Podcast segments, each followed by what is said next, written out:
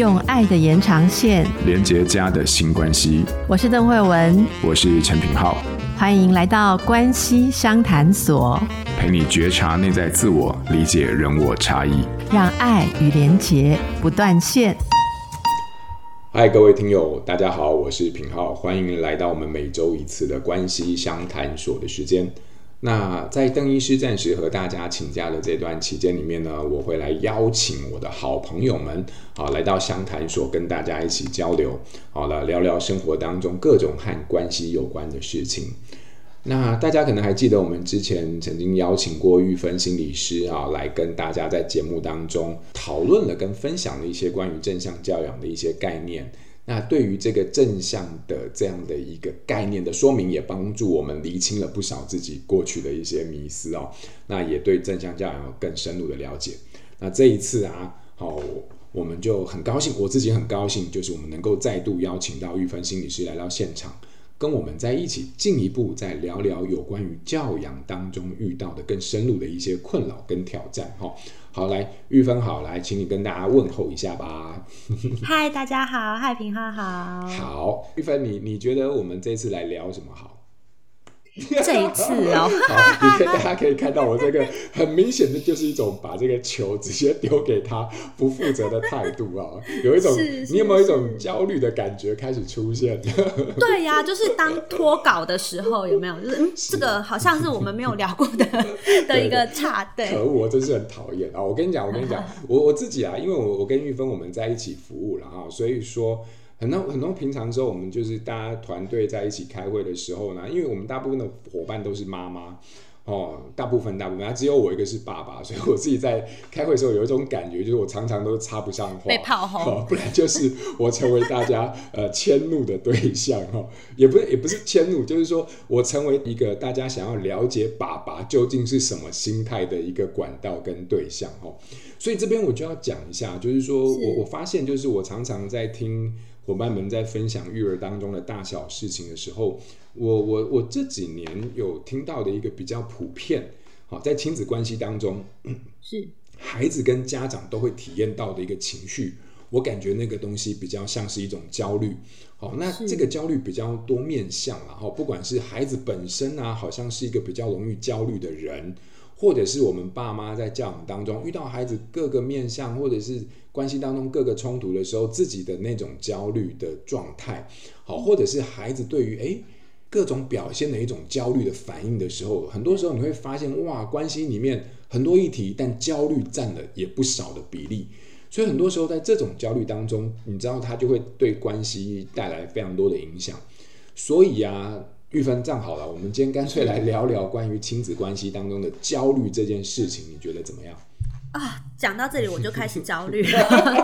太好了，透过你的焦虑，让我们来了解了解什么叫焦虑，跟焦虑怎么影响。好了，因为、啊、因为如果听过我们之前的单元，对于玉芬心理师呃认识的朋友就知道，其实玉芬她不只是心理师，然后她其实也是一个母亲，那孩子就是还还在学龄前。好，所以说，哎，我问问你，就是说，你你自己在临床经验或者是育儿经验当中，其实对于焦虑，应啊，不管是各个层面的焦虑，家长的孩子的呃焦虑，你应该都有一些观察了哈。那我我我起个头好了，我想我来问聊聊我我想问的一个问题，就是说，呃，你觉得焦虑这件事情，它对亲子关系的影响会是什么？这是个比较大的方向。对，对这个影响其实很大。嗯焦虑，它其实我不知道大家知不知道，它其实是最普遍的儿童青少年期的心理困扰。它比我们常听到的什么过动啊、自闭症啊，什么都还要更多比例上面。嗯那焦虑，它其实它可以是一般性的情绪的，然后我很紧张、担心，然后我很焦虑。比如说，像你刚刚突然丢了一个就是完全不在 稿子上面的问题的时候，对，诶，那种突然的焦虑。对，那或者我明天有一个重大的报告，而我们自然会有那个焦虑。对，可是如果这个焦虑它是无时不刻的出现，然后它已经影响到一些孩子正常的生活的时候，那这个焦虑它就变得是很需要被处理的。那焦虑，它其实如果不管今天亲子里面是亲还是子有这种焦虑的状况，它其实对亲子关系的影响很大。尤其是如果孩子是在这个状态里面的话，因为常常孩子其实搞不懂自己怎么了，那这个焦虑的行为表现会是有一点恼人的，有可能会蛮恼人。就比如说孩子可能会变得很乱发脾气，然后这个也不要，那个也不要，或是突然就是变得自己什么都。就是要别人帮忙，然后或者是说，呃，就是因为很抗拒，然后就是去逃避掉一些，比如说要上学的事情，或者是呃比较有一些挑战的东西，他都说他不要去参加，不要去尝试等等。那这些东西其实对亲子关系是有很大的挑战的。嗯，你这么一说的时候，我突然连接到好多我们在教养当中遇到的状况，就是孩子，是可是哎，我们我我我相信不止我，应该蛮多听友其实也好像都没有从焦虑的这件事情来思考过，因为比如说你刚刚。说那个，我不要去学校啊，或者说在家里面，呃，他突然说哦，我不要这个，我不要那个啊，或者是说看表面上，你知道吗？其实我们最常看到孩子，通常在这种比较不配合的状况的时候，有情绪的时候，我们都会最典型的说法就是哦，他又在闹脾气了，哦，你看他又来了。可是当我们在说闹脾气的时候啊，比较在说的是说，你看他又在那边不知道在生气什么，在那边在撸什么东西。可是好像往往在这种。解读的时候，我们会少了一个从焦虑的这个角度的层面的理解，因为这些闹脾气的背后，可能有时候是一个焦虑的问题，对不对？是，没有错，没有错。好，那那你倒是帮我们提出一个很重要的一个思考的方向。嗯、对，你刚刚本来要说什么？呃，比如说我们今天看到一个孩子，他拒绝去尝试一件可能有点挑战性，比如说，呃，明天要考试，然后他就说，我、哦、不要去考试啊之类的。那大人可能就会觉得，嗯、呃，你就是遇到困难就逃避啊，然后或者是说，呃，你就拒学啊，或者是说啊，你就是很软弱啊等等的。可是孩子的背后，其实他可能是很多的担心。其实担心累积到一个比较强度比较强的时候，就是我们所谓的焦虑，他是在同一个向度上面的情绪。那孩子他其实可能是担心啊，我做的不好，那我做的不好就表示我很失败，或者他可能呃过往的经验里面告诉他说，你如果学习的成效不好，成绩不好，你就是一个糟糕的孩子，你就是一个不被喜欢的孩子，你就是一个坏学生等等。他可能背后有很多这样子的信念，那导致说他其实在面对一个困难的时候，像是考试的情境或者是人际上面的情境，他就想要逃走。那这个东西，它其实就是来自于他对于这个结果，他觉得自己没有办法承担，然后他觉得自己是不够好的，然后的那些焦虑的感受。嗯嗯，所以如果我顺着你的话这么说的话，就是很多时候我们看到孩子行为背后的本质，或者是说他的一些。情绪的本质其实并不是什么懦弱啦、抗拒啦、害怕，他其实很多时候是说不出口的一些焦虑的状态，而这个焦虑往往让他的行为在我们的看法里面就会变成是一种懦弱逃避的表现。没错，哎，那这样子其实焦虑太普遍啦。我自己有时候我每次录音前都很焦虑啊，我都怕我自己做不好，或者是哎讲话又有很奇怪的口音跑出来啊。如果焦虑这么普遍的话，那如果我们还是回到一个亲子关系里面的话，我我我，那我想要再追问一点点啊，比如说，是，嗯，好，我先这么说好了，它会有几个很问题，比如说，如果在正常范围内的焦虑，或者是说，哎，我们应该要担心，这应该是要去咨询专家的焦虑，是啊，这是一个问题。那另外一个，我觉得最常遇到的焦虑的状态大概是这样，我我随便举个例子，比如说。很多孩子他其实，在比较小的时候啊，他面对那种环境的变动的那种焦虑，其实就蛮明显的。比如说，我们今天要带你从家里面到幼儿园或到学校哈，比如说小一的时候进到新的学校，或者是那个教室跟教室里面要变动的时候啊，比如说这一节课是国语课，可下一节课音乐课的时候，或者是说，诶，家里面比如说有人来的时候，或者是说看到陌生人的时候，那种。呃，你知道他通常都会有很大的那种焦虑的反应哦。我想问问看，就是小朋友，呃，在那种面对陌生环境的变动的时候，该那种产生的焦虑，说我不要，我不要那种抗拒的时候，通常这个应该是焦虑，你会怎么办？我我自己举我自己之所以直觉的提问这个，是因为我自己小时候，我觉得我好像就是一个这样的人。我家里只要是有大人来做客的时候，我到了五六年级，都已经中年级、高年级了。就家里面只要有大人来做客的时候，基本上我第一个反应就是门一打开，我就马上就躲房间，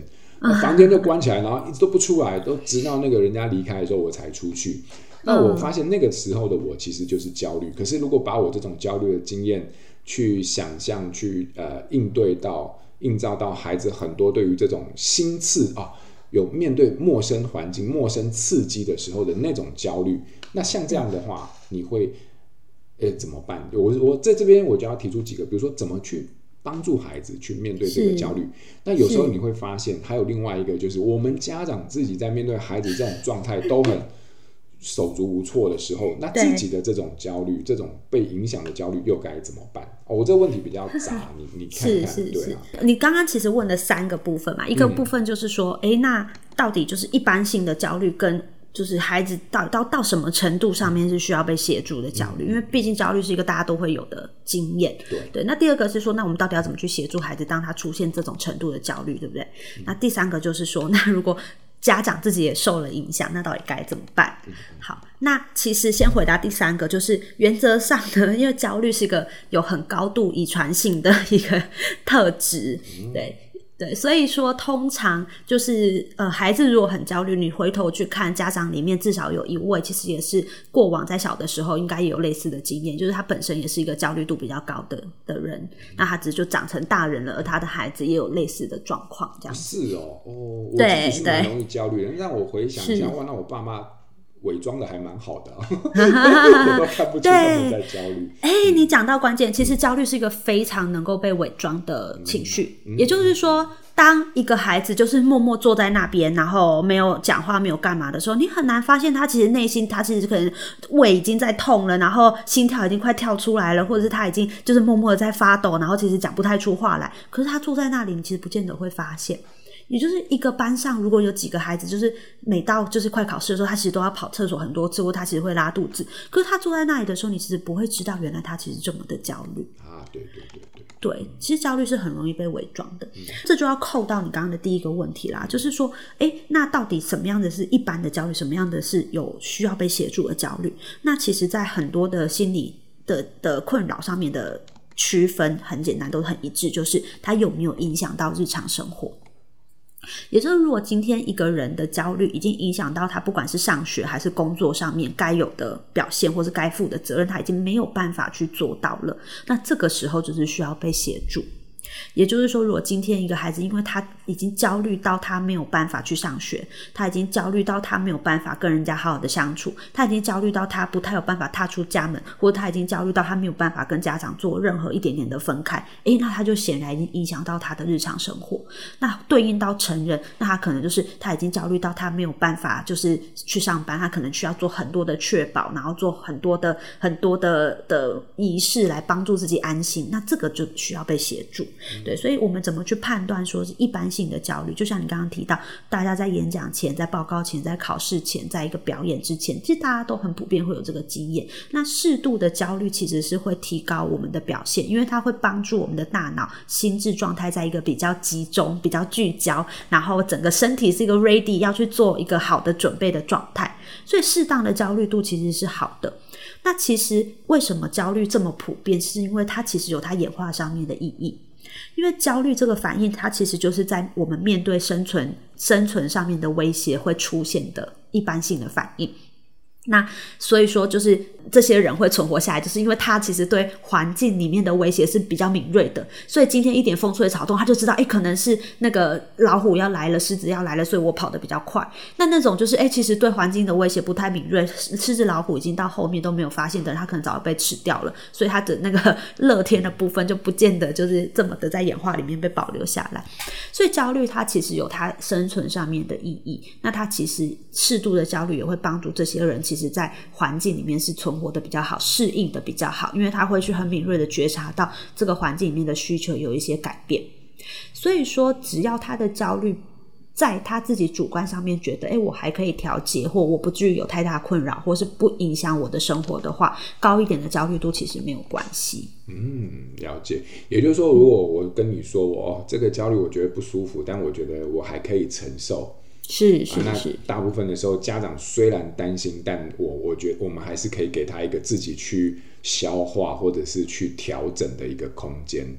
对，让他自己在跟自己的跟内在的焦虑打，试着去找到某种平衡。因为焦虑本质上其实基本上是让我们可以更集中在我们目前的呃任务或者是事情上面。没有错，没有错。所以这是一个焦虑的好处。所以很多很多家长觉得啊，他太焦虑了。那个有时候那种对孩子的这种担心、焦虑的这种。抱怨有时候可能忽略了，其实焦虑本身本来就有它的好处，它不是一昧的，就是只有呃坏的影响。好，是啊，所以这个大概是家我们可以作为一个理解。哎，那我再问具体一点，可是你知道很多时候就是孩子的焦虑真的就影响到他暂时在当下的状态啦。比如说，你你牵着他去，比如说参加朋友的聚会，然后他看到门一打开，看到那么多人，他就哭出来，我不要，我不要，就躲在爸爸妈妈后面，就说我不要进去，我不要进去，或者是你知道。我们以前在学校服务很多孩子，就是到那个校门口啊，啊、呃，小一的时候、小三的时候、小五的时候，特别容易出现，就是说我不要进学校，我不要进去。对，因为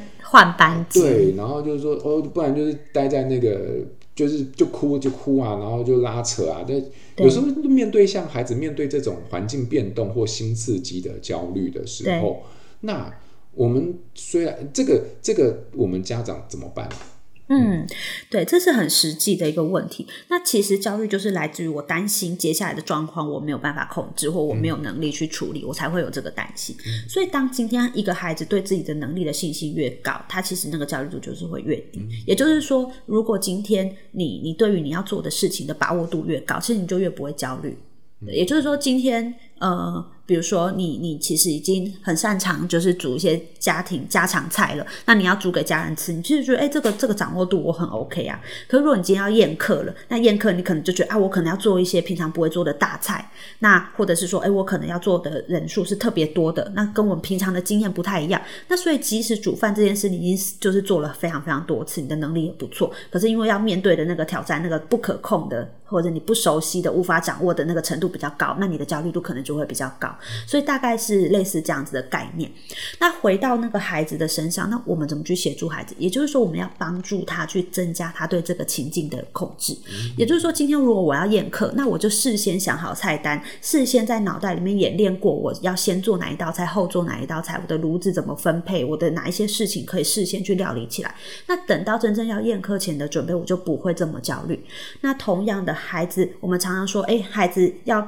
进小一之前，我们常常都会跟家长讲说，你。可以先带他去看看环境，认识一下环境，知道他的教室在哪里。那我们也可以先用绘本的方式，或是用告知的方式，让他知道说，在学校小学里面会遇到的生活，跟在国、在幼儿园里面有什么不同。然后上下课如果遇到想要上厕所要怎么办？然后老师是谁？老师是男生女生？老师会怎么样去告诉你？然后你可能会需要学什么东西等等，让孩子有一个认识跟准备度的话，焦虑程度就会降低。那刚刚你提到说，比如说分班的时候，那分分班为什么？他会这么焦虑，他的。他的焦虑就来自于说，我不知道我会遇到哪些同学，我不知道这些同学会不会喜欢我，我不知道就是老师会不会很凶，所以这些不知道会让他的焦虑度开始增高。那我们就可以去想，我们可以怎么样子去让他增加对这个情境的掌控？比如说，哎，你换到五班，哎，那个谁谁谁，你以前班上有谁也是在五班呐？你可以进去先看看，说到底有几个是你认识的熟面孔？因为其实一般的孩子，除非他是整个转学到其他学校，不然重新分班的状。块底下大部分都会有几个是原本就认识的同学，那从这几个原本就认识的同学里面，那我们再去拓展到就是他身边的，比如说坐在他旁边的人是谁等等，他就会觉得哦，原来在那个情景里面，我还是有一些我原本熟悉的，我可以掌控的地方，从那个作为基础，我们就会说他就会比较安定下来。嗯，那另外一个就是很重要，是我们其实当孩子，如果我们观察到孩子的焦虑度是比较高，也就是他的特质上面他是比较容易焦虑的孩子，其实我们也可以用知识性的方式去让他理解他的大脑里面发生什么事情。也就是说，比如说对于国小以上的孩子，尤其是青春期的孩子，我们其实可以告诉他说，其实你的焦虑是你的大脑在帮助你去辨识环境里面的威胁，所以你的大脑好像带了一个滤镜，你特别容易把那些有威胁的东西看到、看到、看到。对，那你的大脑当你感觉到这些威胁的时候，你的大脑哪些地方会分泌哪些脑区会作用？就我们常常讲到杏仁核啊这些东西，我们可以教他认识这些东西，然后告诉他说，你原来你的身体正在发生这些事情。那我们能做的事情是，当你发现你自己开始心跳加速，开始就是有点冒冷汗，或者开始就是身体很紧绷的时候，你可以告诉自己先把手放下来，然后先慢慢深呼吸几次。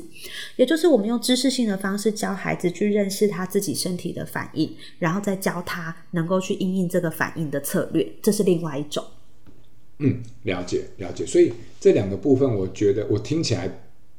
某种程度上应该都是以控制感为一个很核心的部分，嗯、不管是对环境的控制感，或者是对于自己。身体的控制，对，一个对外，一个对内，因为有的时候环境我们不不可控嘛，那我们必须要了解自己发生什么事情。了解了解，哎，那如果说像比如说哦，在很当下的状况，比如说就家里面有客人，或者是带他到一个新场合，然后小朋友就在那边哭的时候，啊，那我们感觉到哇，他真的很担心，或者是他对这些人都不熟悉，在那个当下，你有没有什么除了呃？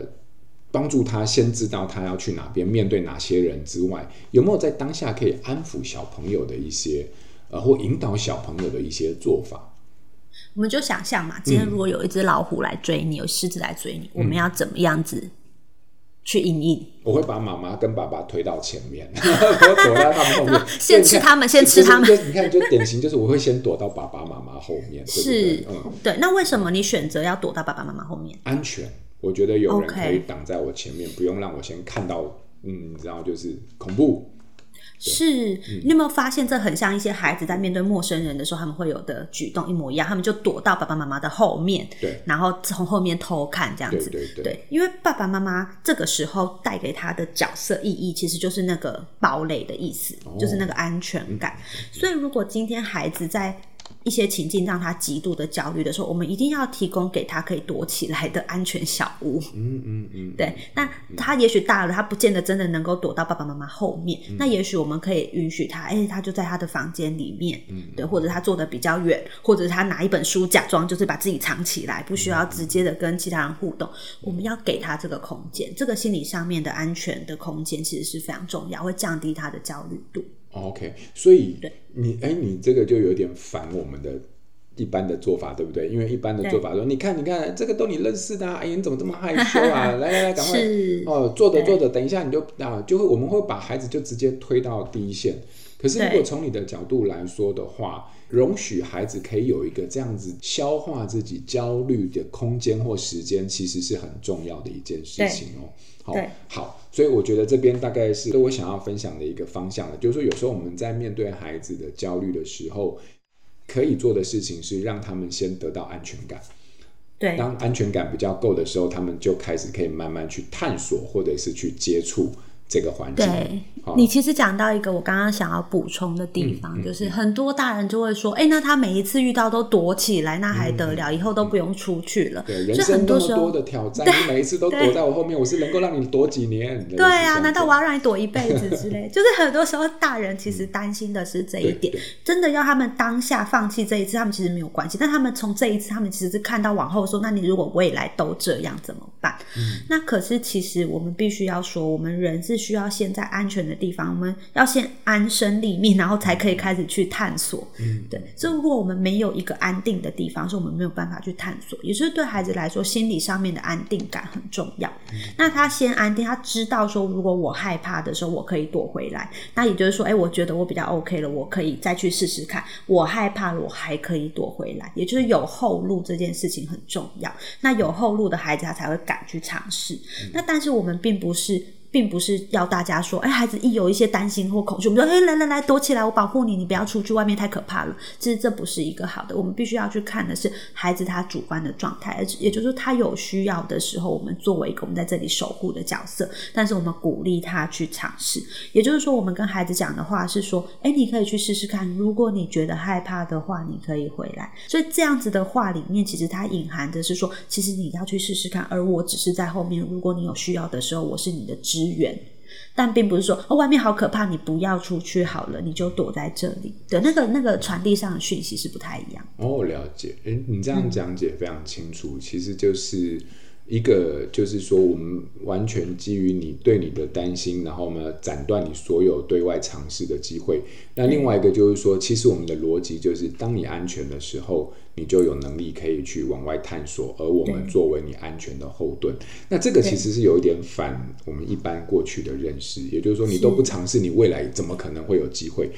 可能我猜在你的概念里面不是这样的，而是当你心里面有安全的力量的时候，你就会有力量去往外去探索跟延伸。对，因为一次给太大的挑战，其实它就是很两极化的反应。嗯、也许有人真的跟过去了，那他也许就觉得哦，原来我其实做得到。可是我们没有看到的是，其实有一大半的人在这样的经历里面，他就被击垮了，他再也不去尝试这件事情。了解。对，那所以我们会说，如果你真的希望鼓励孩子去尝试的话，我们可以用渐进的方式，也就是今天假设孩子他对于很多人的情境有极度的焦虑，我们就不要一次邀三十个人来家里开 party，我们可能就是先邀个三五好友，或者先邀他比较熟悉的人，或者是先邀几个有小朋友，就是他他比较能够玩在一起的人，我们先从一点点的。一点点的程度去挑战他，那所以就会让他知道说，哎，你看今天有一两个你不认识，其他是你认识的人的状态底下，哇，你做得到啊，你慢慢的就可以跟他们变熟。那我们下次再多邀几个人，嗯嗯嗯，一点一点，然后有一天你就可以邀三十个人一起来。了解，所以面对呃焦虑这件事情。的一个原则就是从点开始，从点连成线，然后再从线变成面。我们不用急，但是因为当孩子有内在有安全的力量的时候，这个点它就会慢慢变成线，好，然后最后延伸成面。好，所以今天玉芬，你跟我们分享这个关于这个焦虑的这个主题，我觉得呃，开启我们对于孩子在很多行为背后另外一个对于情绪理解的面向。好，那所以。呃，我相信应该不少家长在看待孩子的时候，我们可以得到一个新的认识跟观点。那我们今天你知道，就是我们的 这个 新关系到最后，我们都会有一个给听友们的新练习。是，所以说今天你想要提供给什么样的新练习，让我们的听友可以在未来的一周里面做一些练习呢？好哦，其实呢，我想要跟大家说，我们今天的重点放在焦虑。那我们既然是关系上探索嘛，嗯、那其实就是指说，我们要去看看说，在我们关系里面，哎，对方的状态怎么样，然后怎么样子在我们的之后，那个对我们的关系是有一些帮助。那其实我想要鼓励大家，邀请大家一起去观察一下你跟对方的身体的感觉的变化。比如说呢，诶，这个情景里面你可能好生气，你去看一下，你好生气的时候，你的身体。有什么变化？比如说你音量提高了，你的心跳加速了，或是你的肩膀耸起来了，对。那或者你好紧张的时候，又是什么样子的身体变化？那同时我们自己有这个观察之后，我们再来去帮孩子一起看见这些东西。所以先观察自己的身体在这些情绪里面有什么样子的变化，然后再来帮助孩子看见这些。了解这个新练习，我觉得有一个非常重要的一个精神，就是说，其实我们在很多时候先做到一个自我觉察了。对，哦，那对对于自我的一个状态有觉察，不管是生理上的、心理上或感受的或想法的这种觉察的时候，就会帮你去带出一个专注在当下的某一种。引发你情绪这些东西，刚开始慢慢的切割出一个比较宁静的一个位置。当你在那个位置里面得到某一个缓解的时候，你就比较能够去看到孩子或者是其他人的状态。好，所以这个自我觉察就。呃，玉芬说的很具体，就是说，先从生理上的这些觉察开始，对不对？对，嗯，因为其实对很多人来说，嗯，我们一下子要跳到去觉察自己的情绪，其实不那么容易。是，可是其实情绪跟身体的反应，它是连在一起非常紧密的关联。对，所以我们可以先从身体上面的感觉去去观察。就是心跳啊、呼吸啊、肌肉啊等等。嗯嗯，对嗯，这个部分就交给大家，可以慢慢练习，因为它其实是一个一直很长期的一个跟自己贴近的一个方法哦，但是当然就是要比较细致啊，不要说哦我在呼吸哦，对，哦对等等之类的啊、哦，那可以再更深入一点点。好，好，那今天非常感谢玉芬啊，带给我们这样的对于焦虑这个面向来了解孩子跟了解自己的一个角度。那还有最后的这个练习，也希望大家能够在自我觉察当中更贴近自己。好，好，非常感谢玉芬，也谢谢大家。那我们就下次见喽，拜拜，拜拜。